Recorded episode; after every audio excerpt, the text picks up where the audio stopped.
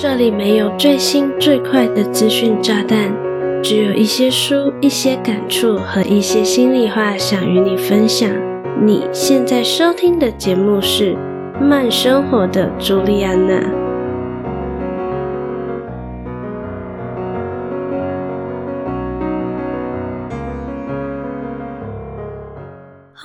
大家好，我是朱莉安娜，感谢你收听《慢生活的朱莉安娜》第八十一集。今天要与你分享的是一本排版非常简约、章节简洁明了、读起来轻松无负担，却又保证收获满满的工具书。书名是《一流工作者都在用的代办清单》。就连书名都一目了然，马上就能知道大概是在说些什么的书哦。这本书的副标题是“省时减压，事情做得完的神奇高效公式”，里面有介绍十种最受欢迎的待办清单系统。我自己是从很久很久以前就蛮沉迷这类讲述任务管理相关的书籍以及工具的，所以书中介绍的待办清单系统对我来说并不陌生，有好几个甚至都是我曾经使用过的哦。但是，假如你是想要透过待办清单来管理你的日程，却始终不得其法的话，这本书就非常适合你。除了刚才所提到的，里面有介绍十种最受欢迎的待办清单系统，还会教你如何打造适合你的待办清单，以及如何有效使用你的待办清单系统。一流工作者都在用的待办清单，虽然最主要传达的是带你打造属于你的，同时有效的待办清单，但我觉得里面的算是心法吗？并不单单是帮助你提高生产力以及工作效率，而是希望你能透过这些待办清单的使用，轻松管理你的工作和家庭，把珍贵的时间花在对你来说最重要的事情上。若你是个拖延症末期患者，或是你的待办事项早已堆积如山，让你很棘手却难以下手的话，这一集节目以及这本书就是来拯救你的。如果你对本期节目内容感兴趣，想看节目文字稿的话，非常欢迎你到下方的说明栏点击文字稿链接哦。在正式进入本期节目之前，我还想拜托你一件事，希望你能帮我回到节目首页，按下订阅按钮，给我一点支持和鼓励吧。准备好了吗？让我们开始今天的精彩内容吧。首先，我就是个待办清单爱用者。我会把所有的大任务，不管是工作还是生活琐事，都拆分成小小的小任务。在开始还在念书的时候呢，我都是用手写的方式记录在记事本。出社会工作后，我用的是 Windows 系统的桌面行事历。直到最近几个月开始接触 Notion，所以就把所有的任务转移到 Notion 上。不知道你又是如何管理你的工作以及生活琐事呢？我在一流工作者都在用的待办清单这本书中看到一个蛮让我震惊，想想又觉得挺情有可原的调查数据。这是由生产力 APP 开发商 iDantis 所提供的调查数据。一，有百分之四十一的待办事项从未被完成。二，有百分之五十已完成的待办事项是在一天内被完成。三，有百分之十八已完成的待办事项是在一小时内被完成。四，有百分之十已完成的待办事项是在一分钟内被完成的。这样的调查数据显示，有百分之四十一的待办事项从未被完成的结果，有让你感到惊讶吗？我是觉得百分之四十一的数字确实不小，但又挺合情合理哦。因为我呢也有很多写在待办清单的任务会被我无限延期，或是真的忙不来就无疾而终的。如果你也是如此，那你有想过是什么原因让我们明明用这有系统的管理方式，却还是无法有效的完成任务吗？最理想的情况应该是可以在一天结束时划掉当天 To Do List 上的每个任务。可是你细想想，这样可以划掉所有任务的日子，是不是屈指可数呢？在一流工作者都在用的代办清单一书中，有提到八个无法完成代办事项的原因。这八个原因中的任何一个原因呢，都具有强大的破坏力，绝对会妨碍你准时完成任务哦。在这里呢，我就用其中三个原因来与你分享。第一个原因是你误解了待办清单的目标。你有想过你是为了什么而建立待办清单的吗？你希望利用待办清单来达成哪些事情呢？我相信啊，很多人建立待办清单都是为了完成工作任务。然而，这并不完全是建立待办清单该有的目标哦。待办清单的主要目的是帮助你管理任务以及专案，清楚地界定出任务的优先顺序，算是第二大脑的存在哦。因为当我们把任务用工具记下来，我们就不需要再把所有的事情都记在脑中。因此，待办清单并不是用来完成所有任务的工具，而是确保你能完成正确且重要事情的工具。第二个原因是你忽略了截止日期。没有截止日期的待办清单就是一个愿望清单。我超级认同这句话。如果你在写下待办事项时没有压上一个截止日期，你的任务通常就会被无限延期。要是你要做的是一个专案，里面或许有很多大大小小的任务，那在每个任务都没有压上截止日期的情况下，你的专案就会渐渐失控。因为当你忽略了截止日期，你可能就不知道你能掌控的时间有多少，导致最重要的事项呢，反而会被延迟或是遗忘。在这里和你分享一个很有趣的定律，叫做帕金森定律。这个定律说的是，你有多少时间可以完成工作，你就会延展你的工作来填满可用的时间。这段话是从英文翻译过来的：Work as best so as to fill the time available for its completion。同样句子的另一个翻译是说，在工作能够完成的时限内，工作量会一直增加，直到所有可用时间都被填充为止。听起来文绉绉的哦。简单来说，当我们给自己越多时间完成一项任务，我们就会下意识的花越多时间来解决那项任务。这就好比你以前念书的时候，明明很快就能完成的作业，你就是会在最后一刻才肾上腺素大爆发，在截止时间之前缴交作业吧。因此，我们非常需要一个能带来紧迫感的截止日期。帮助我们根据完成任务与专案所需的时间来排定任务的优先顺序。第三个原因呢，则是你的清单太长了。我本身就是个蛮贪心的人，想做的事情永远都多到爆炸，但我的时间却和你的时间一样，一天只有二十四小时哦。因此，我的待办清单也总是塞好塞满。这样的待办清单呢，就像是永远不会结束的每日任务清单，效率反而会变得更低，也会让思绪更加混乱。因为这种落落长的清单只会分散你的注意力。当你要做的任务太多时，你反而不知道该从哪里下手，应该要做哪一个任务。这样的清单呢，根本就是在有效助长拖延行为哦。再来就是太长的清单非常不好管理。因为这里面包含了许多次要或者根本不重要的事项，导致真正重要的任务反而被掩盖或是忽视掉。而且啊，这样长的清单也会让人觉得沮丧。毕竟每到一天的结束要进行盘点时，你就会发现你并没有彻底完成当天的任务，你还要帮那些未完成的任务找个日子重新塞进去。长久下来，你要么就干脆摆烂，不再使用待办清单，觉得这些都是骗人的；要么就是因为不断的感觉到自己无法完成所有的事情，而产生不必要的压力以及焦虑。所以呢，赶快看一下你现在的待办清单长得如何。如果你现在的清单已经有七个以上的任务，就是时候清理和精简一下喽。听到这里，你发现了吗？原来平常觉得再简单不过的待办清单的背后，居然有着如此庞大的学问哦！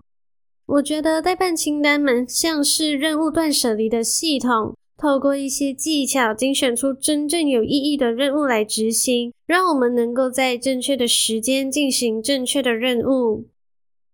在一流工作者都在用的代办清单一书中，作者有列出十个最多人使用的待办清单系统或方法，同时客观地为每个系统分析他们的优缺点。譬如，把你能想到的每个任务都写在单一清单上的大量全包式清单，或是三项大任务加上两项小型任务的三加二策略。又或是根据专案与其相关任务建立一个专属清单，分类管理待办事项的专案型系统，林林总总加起来有十个。我在这里就不花太多的篇幅介绍喽，因为这本书真的蛮值得阅读的。所以如果你想了解更多的话，我会把这本书的连结放在说明栏，让你可以把书找来好好研究研究哦。接下来，我想与你分享的是，作者在书中经由分析十个最受欢迎的待办清单系统后，提出的十个步骤，一步一步的带你建立一个专属于你、对你来说非常有效果的待办清单。第一个步骤是区隔当前的任务与未来的任务。为了建立一个有效的待办清单，首先要明确区分出哪些任务是需要立即处理的，哪些是可以推迟到晚一点再处理的。因此，你可以将你的任务清单分成两张，一张是当前任务清单，来决定如何分配你在每一天的时间和注意力，而且这个清单上的任务必须在每一天结束之前完成。另一张则是未来任务清单，追踪未来某个时刻需要你关注的所有事项。需要注意的是，在你的工作期间，你不会使用到未来任务清单，你只有在每天结束时才参考它，用它来建立你明天的待办清单。第二个步骤是根据预期成果定义任务。在建立代办清单时，将任务和你想要的成果连在一起是非常重要的。因为很多时候，我们去做某件事的唯一原因，就是做了这件事是否能让你距离实现某个特定目标越来越近。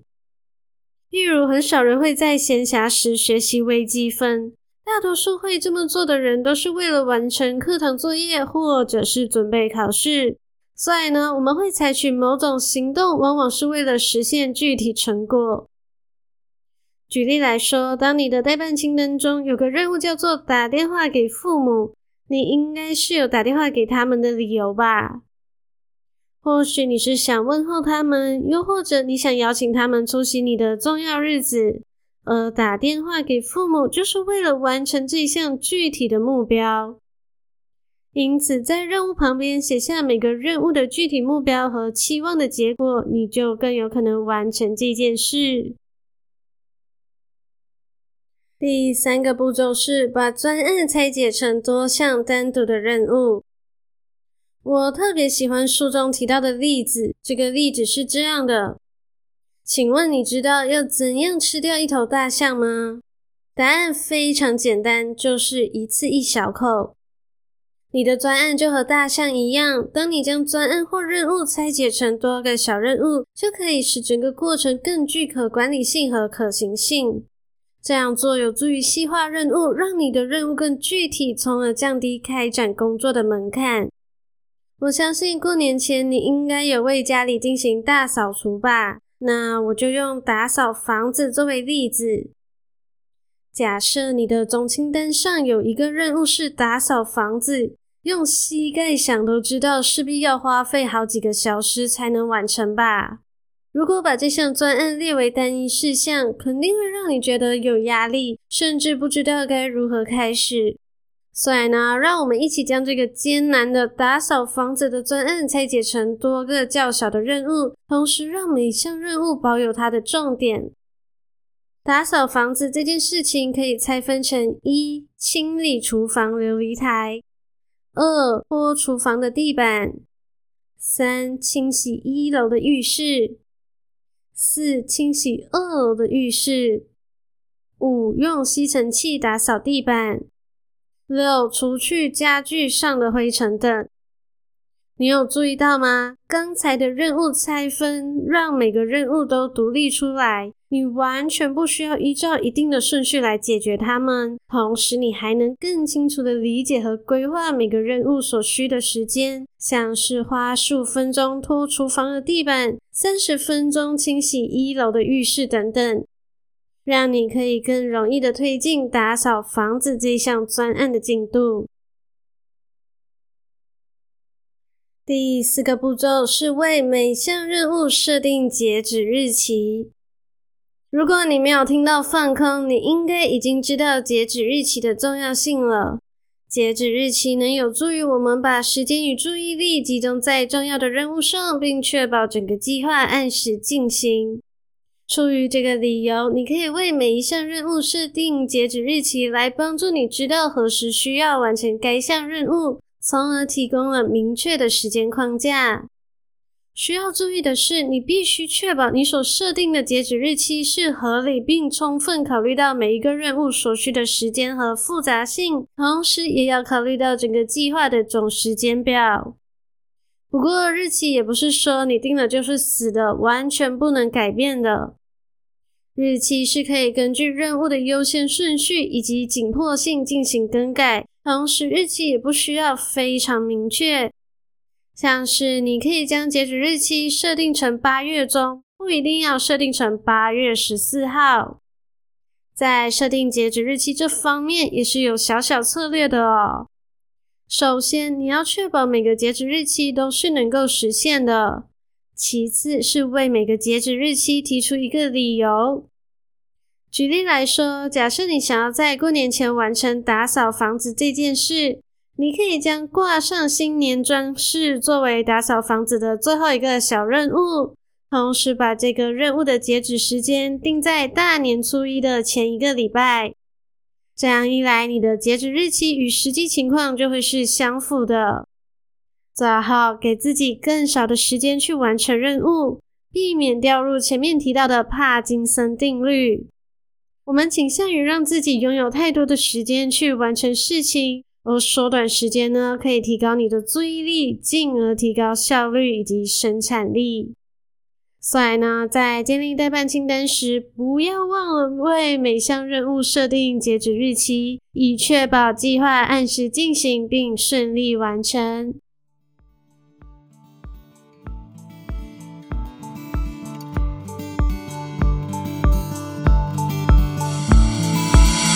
嗨，亲爱的，我是朱莉叶娜。喜欢我的说书、影视分享以及心理成长的内容吗？喜欢的话就赶快按下订阅按钮，从此不再错过每周四晚上七点的节目更新。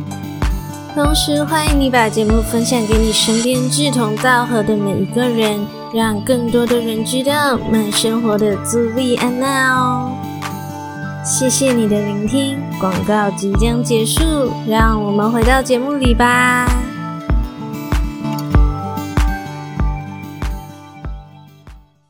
第五个步骤是把当前任务的数量限制在七项。待办清单最常见的问题之一是，它们太长了。一开始可能就只有几项任务，但随着时间的推移，最后变成包含几十项任务的清单。过长的清单除了让人感到不知所措，要完成包含几十项任务的清单更是不可能的任务。虽然这种情况是可以理解的，毕竟在每天都会有新的专案被构想出来，同时从中产生新的任务。但这不代表你应该要把这些新产生的任务都列入你的每日清单当中哦。因此，你要做的是限制你的每日清单上的任务数量。在一流工作者都在用的待办清单一书中，作者的建议是把任务限制在七项，而这些任务呢，是只需要花费至少数分钟才能完成的事情。因为你会在筛选任务时发现，有许多任务其实你完全可以在一到两分钟就处理好的，譬如整理你的床铺、检查你的语音信箱、分类你的邮件等。这些事项都不应该出现在你的每日待办清单中。因为他们只会让你的清单增加到排山倒海、惨不忍睹，最后无力去执行。所以呢，这七项任务必须是你最重要、最紧急的任务，或者是最能推动目标达成的任务。第六个步骤是依据专案类型或地点来管理任务。将待办清单按照不同的专案、任务类型或地点进行分类和管理，可以使整个清单更具有组织性、更容易管理。例如，写一本书、改造厨房、买一台车等就属于专案；分析型的工作、创造型的工作、无需动脑就能做的工作等就属于不同的任务类型。而不同的地点呢，也需要有属于自己的清单，像是在办公室、在家中或是在路上。这种分类方式可以根据不同的专案或项目，将相关的任务分组在一起，从而更好的跟踪和整理整个专案的进度。举例来说，用吸尘器打扫客厅，就很显然是一项以地点为基基础的任务。你只有在家中才能做这件事，所以呢，如果你打算一整天都待在办公室，那就没有必要把这项任务放到你的每日清单。第七个步骤是删掉清单上不必要的任务。假如你想要有效使用待办清单，那你能做的最重要的一件事就是让你的总待办清单保持简单。有时候啊，待办清单上就是会出现一些不必要或者根本不重要的任务，而这些任务却很可能会分散你的注意力以及降低你的效率。所以呢，我们必须定期精简清单，删掉那些不再重要或者与目前的目标不再相符的任务，否则随着每天在清单上增加新的事项，清单可能很快就会变得难以管理。在这个步骤中，我们要做的是检视每一项任务，问一问自己：这个任务是否对你目前的目标有所贡献呢？是否值得你花时间和精力去完成呢？要是有任何的任务不再对你的目标或是计划有意义，又或者这个任务早就已经过了时效，同时也不再重要了，就请你不要犹豫，直接将它们从清单上删除。这种可以毫不犹豫删除的任务呢，大致可以分成四种：一、范围过于广泛的愿望，譬如改造厨房、明年夏天带家人去旅行等；二、缺乏情境的且不明确的任务，像是打电话给某个人，但你是为了什么而打电话呢？如果你没有打这通电话，对你重要的工作会有什么影响吗？三、不会造成任何影响的不重要任务，譬如随手记下的任务，事后却不知为何记下的任务。四、下定决心要做的事，这类型的任务呢，就稍微特别一点，毕竟有个目标是件好事，但是呢，错把目标当任务就不太妙喽。你应该要做的是把下定决心要做的事当做专案。为这件事建立出单独的目标清单。总而言之呢，在建立待办清单时，删掉那些不必要的任务，绝对是确保清单保持高效和实用的关键。第八个步骤是预估完成每项任务所需的时间。你应该要了解你的总清单中的每个待办事项需要花多久的时间才能完成。这有助于你更好的安排时间和资源，并确保你能够有效的完成每个任务。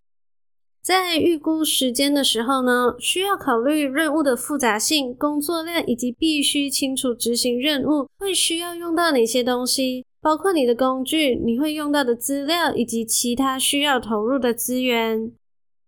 举例来说，假设在你的待办清单中有一个任务是帮老板完成应收账款的报告，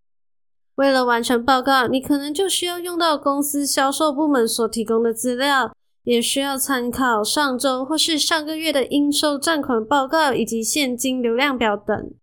所以呢，在预估完成任务所需的时间的时候呢，这些获得必要资讯与资源所花费的时间都应该一并考虑进去。第九个步骤是使用主动式动词引导每项任务。在建立待办清单时，使用主动式动词可以使任务描述更加清晰和具体，并提高你的工作效率。而且啊，采用合适的字眼更能激励自己采取行动啊。因为主动式动词通常指示了一个明确的动作，帮助你更清楚地理解每项任务需要做什么。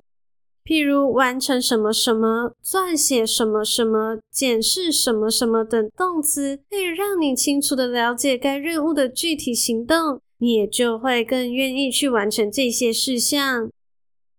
如果你只是很模糊地写下缺少动词的任务，像是洗衣工作、妈妈的生日蛋糕、与父母共进晚餐等等。那这些任务就根本称不上是任务，其实就只是个笔记而已哦。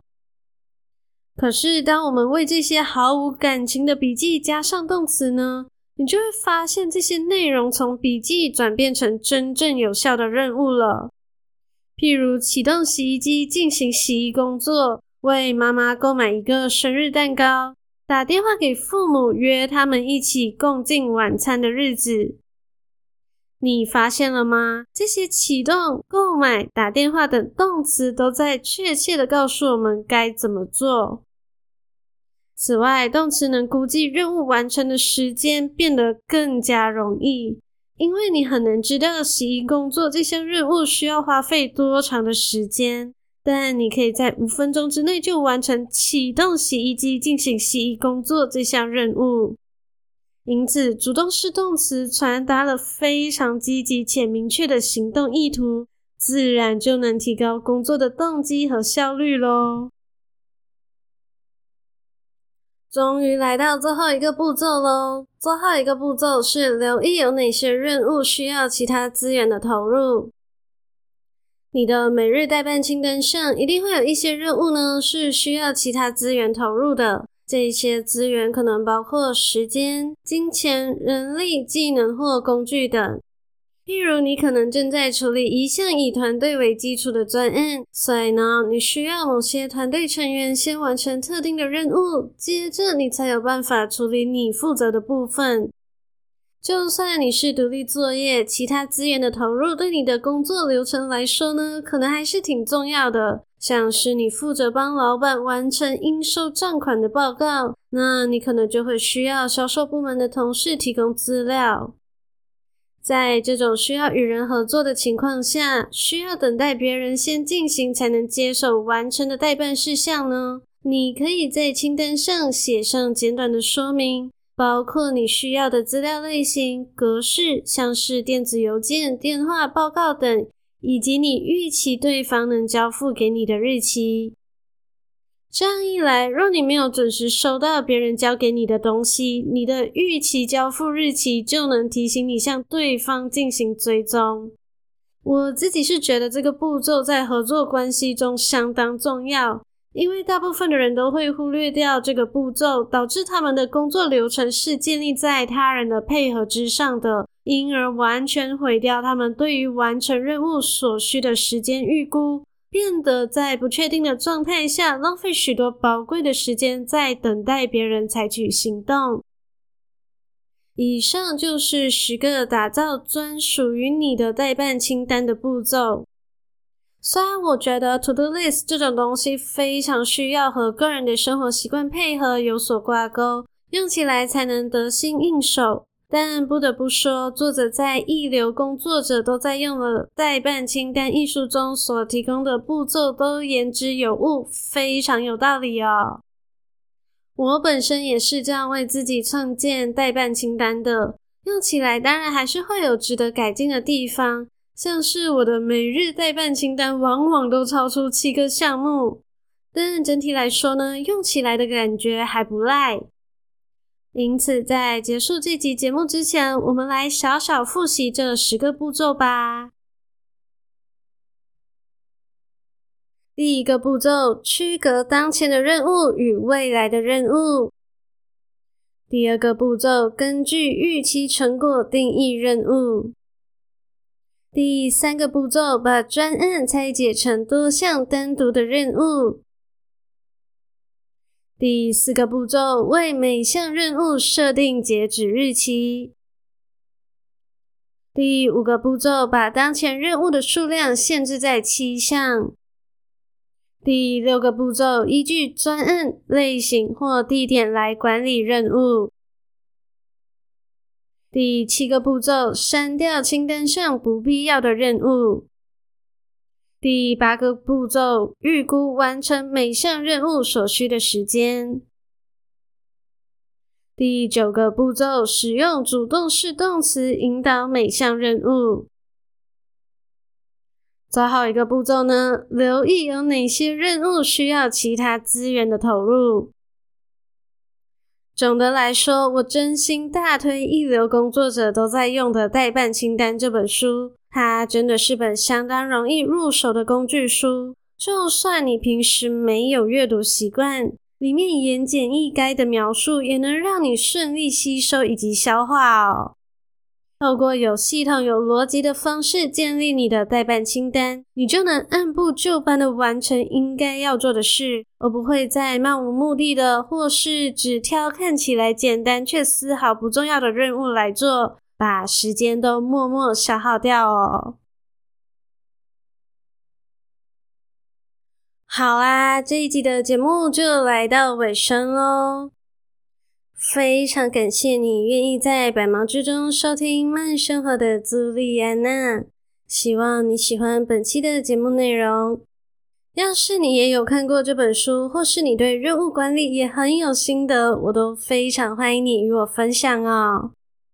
我会留守 Instagram，我的 IG 账号是 julianachoo.com，期待能收到你的留言或是私讯给我。假如你真的真的很害羞，但又觉得本期节目真的真的很不错，期待你能订阅这个节目，同时花一点点的时间，帮我到 Apple Podcast 或 Spotify 给我五颗星加留言，让更多的人有机会看到并收听这个节目哦。心有余力，想用行动支持我的话，欢迎点击资讯栏 Buy Me a Coffee 的赞助链接，只需要一块钱的美金，你就能成为我的 Sugar Daddy and Mommy，赞助我购买更多的喉糖，让我能继续在这里用声音分享更优质的内容给你。另外，我还有一个可以与你秘密交流的电子报哦，传送门就在说明栏里。想获得更多能触发思考的内容，或是想知道我最近看了哪些好书、哪些好电影，就赶快点击加入电子报吧。我是朱莉安娜，期待与你的再次相遇。